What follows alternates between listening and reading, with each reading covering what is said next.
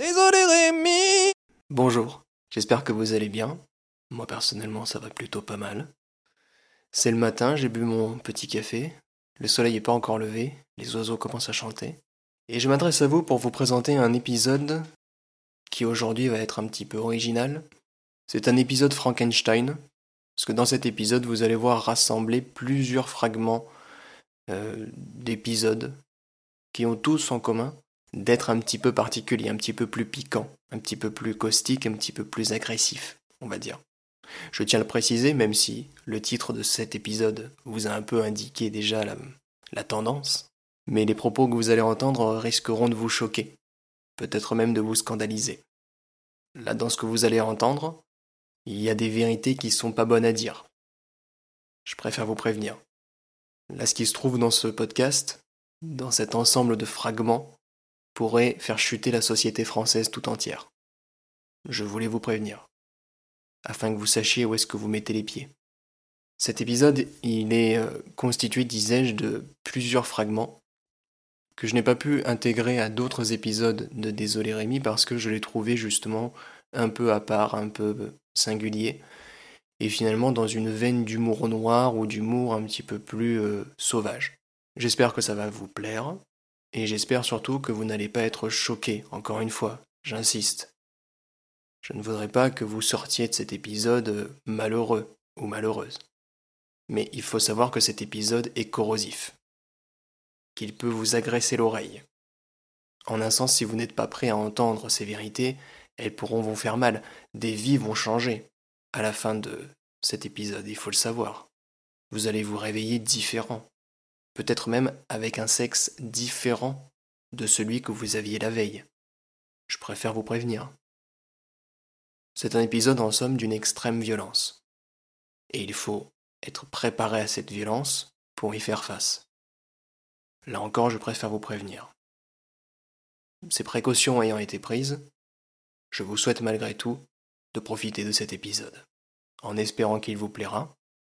Je tiens à vous préciser également juste avant de partir que, comme c'est un épisode qui a été enregistré dans diverses circonstances, avec divers appareils de technologie, la qualité du son peut varier. Mais ce qui importe, c'est le propos.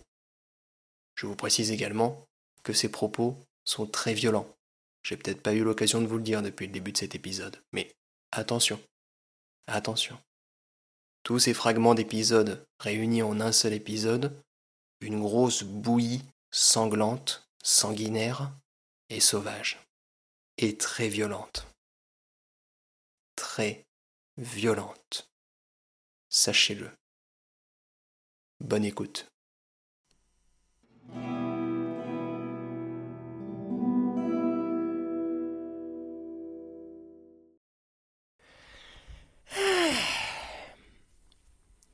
Vous savez, ces soirs, comme ça, où on a envie de tout arrêter, où on a envie de démissionner, je pense que c'est quelque chose d'extrêmement commun, et que toutes et tous on l'a connu à un moment donné. Cette envie de d'aller devant la porte de son patron, de se foutre à poil, et de commencer à faire une petite danse comme ça en disant je démissionne, je démissionne, je démissionne. Ça, je l'ai fait. Enfin, pas me mettre à poil, mais démissionner, ça, je l'ai fait beaucoup. Et à l'étape du dessus, qui est après la démission, de dire je vais changer de vie. Je change complètement. Je déménage, je pars, je traverse les océans, je vais à Tahiti et j'ouvre un barathon dans lequel il y aura un karaoké tous les vendredis soirs. Et le pire, c'est qu'il y a des gens qui le font, ça. Hein. Ils le font au premier degré. Hein. Ils s'expatrient, ils renient père et mère, ils s'en vont, et ils ont une très belle vie. Une très belle vie. Quand ils n'ont pas une très belle vie, ils reviennent après au pays, ils ont perdu 45 kilos, leur femme est partie, leurs enfants aussi, mais ils sont encore philosophes, parce que sinon ils se seraient fait déjà sauter le caisson depuis, euh, depuis un petit moment. Ils se seraient laissés bouffer par un requin au large de l'île et ça aurait été réglé, quoi terminer le barathon, terminer le karaoké, euh, terminer le Philippe Laville euh, à 22h30, c'est fini tout ça. J'ai quand même du respect pour ces personnes-là, vraiment. Hein. Oser comme ça partir à l'aventure sans rien, juste l'espérance que ça va réussir, je trouve ça, je trouve ça faux. Après, bien sûr, tout cela étant conditionné au fait que ces personnes qui s'expatrient au bout du monde et quand même de l'argent, parce que c'est un facteur à prendre en compte. À moins de vouloir vivre sur ses dettes pendant 5 ans, il va vite venir un moment où l'aspect financier va jouer un rôle majeur, je pense. Et moi, c'est ce qui me fait souvent rire dans ces histoires, c'est le souvent pris dans pour lutter contre la dépression et finalement un peu dans l'euphorie. Et j'imagine très bien la personne qui a réservé ses billets d'avion, sa chambre d'hôtel, tout est cadré, tout est réglé, sauf le on va dire le projet financier en tant que tel, et qui se retrouve la veille ou l'avant-veille du départ, chemise à fleurs, short avec des perroquets dessus, face au comptable, et le comptable qui fait la grimace, et euh, alors, euh, monsieur, madame, euh, peut-être falloir appeler Orly parce que ça va être un peu compliqué, je crois, pour Tahiti, par rapport au relevé de compte que vous m'avez apporté. et la personne qui, la personne qui a tout joué là-dessus, qui a qui a fait un tapis hein, littéralement et qui dit Ah, d'accord, j'avais pas compris. Bah écoutez, tant pis, je vais retourner au supermarché. il doit y avoir, il doit y avoir des déceptions comme ça, hein. il doit y avoir des déceptions. Désolé Rémi, vous souhaite d'être un peu moins moche. Bonne année, bonne année et surtout bonne année, c'est la nouvelle année bonne année, bonne année, ouais, c'est ça, ouais. Tous ces messages impersonnels chaque 1er janvier, mais c'est terrible. Bonne année, bonne année. Tout ça pour être poli, hein, finalement. Bonne année si vous n'êtes pas mort entre-temps. Voilà ce qu'on devrait écrire. En fait, ces messages, ce sont moins des politesses qu'une forme de prévention, finalement, afin d'intervenir. Si par malheur quelque chose s'est passé la veille au soir. C'est le 31 décembre, Nouvel an solitaire, détresse morale, et d'un coup une mauvaise idée, le couteau Le message de bonne année du 1er janvier, il sert à ça. Plutôt que dire bonne année, dites T'es vivant? T'es encore là? Y a quelqu'un? Voilà, ça ce serait moins personnel, ça c'est du social.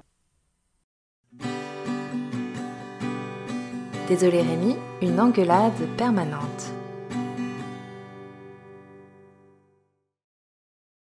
Ma mère s'est suicidée. Mon père a tué ma soeur. Mon cousin a tabassé son chien. Ma mère s'est suicidée. Mon père a tué ma soeur.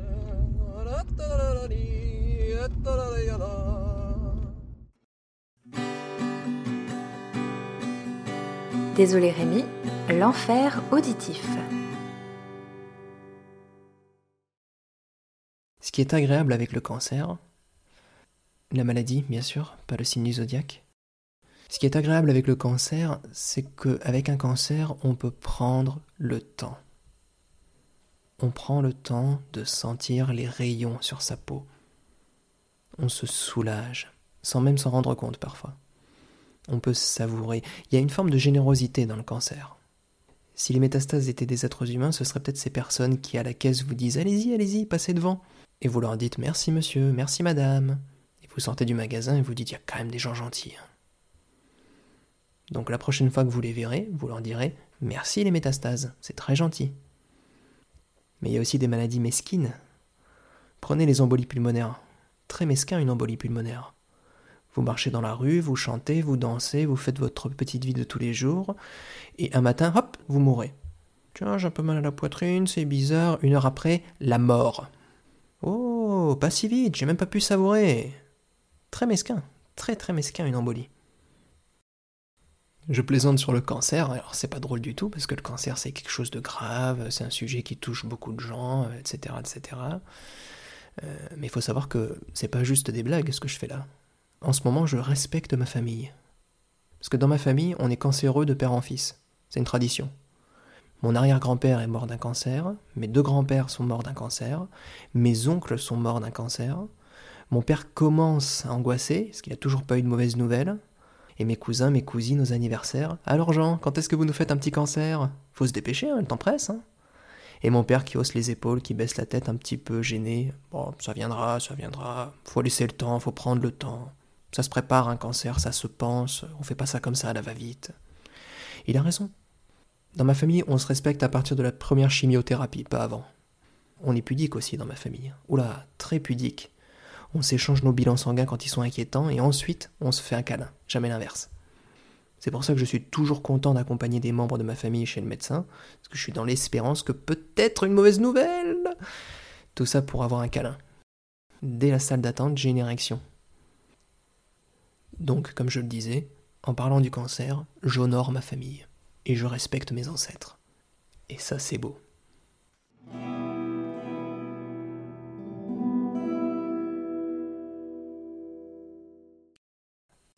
Alors, comment on se sent après euh, ce déluge d'insultes, euh, de haine, ces propos inadmissibles Est-ce qu'on ne regarde pas l'avenir avec un peu plus de clarté finalement? Moi je trouve. Écoutez, j'espère que, en tout cas, vous avez apprécié cet épisode. Si c'est pas le cas, ben c'est pas forcément de ma faute. Ben oui, parce qu'il faut pas toujours la rejeter sur les autres, la faute, en fait. Faut que ce soit donnant-donnant le podcast. Et ouais. Parce que qu'est-ce que vous avez fait pour me faire rire? Alors vous faites tous un podcast, et après on en reparle. Bon. Excusez-moi, je voulais pas en venir à ces extrémités. Mais je vous rappelle que dans le monde, il y a des enfants qui meurent de faim. Alors, euh, hein? Tut tut, j'ai envie de dire. Tut tut. Rémi, Rémi, Rémi, Rémi,